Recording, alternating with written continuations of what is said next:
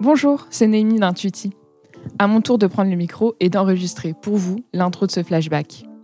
Dans cette nouvelle série d'épisodes, Quentin et Jean-Michel sont allés à la rencontre de Julie Danctran, la directrice générale de Manutan. Avant d'écouter l'épisode, je vous propose de vous expliquer d'où il vient. Très souvent, pour sélectionner une personne pour intervenir dans Flashback, on fait appel à un ami, à une amie, à une connaissance, qui nous le recommande. Ou tout simplement, on connaît déjà cette personne et on la convainc de prendre le micro. Mais avec Julie, c'était un peu différent. Ce n'est peut-être pas la dirigeante la plus connue en France et c'est bien dommage. Là où certains parlent avant d'agir, Julie a longtemps agi et accepte aujourd'hui de parler. De plusieurs sujets.